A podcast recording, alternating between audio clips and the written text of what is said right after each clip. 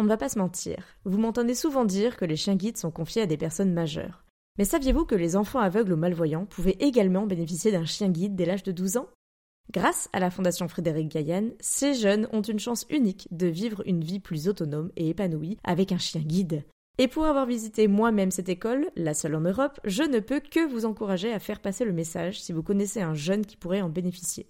Et merci à la Fondation de soutenir mon podcast Futur Chien Guide.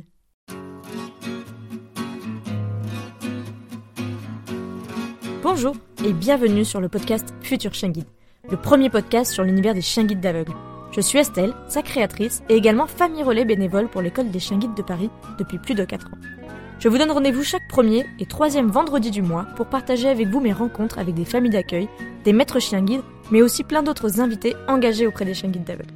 Ensemble, nous découvrirons leurs aventures auprès des chiens guides d'aveugles. Comment ils ont découvert ces chiens exceptionnels, quand et comment ils sont rentrés dans leur vie et leur quotidien auprès d'eux.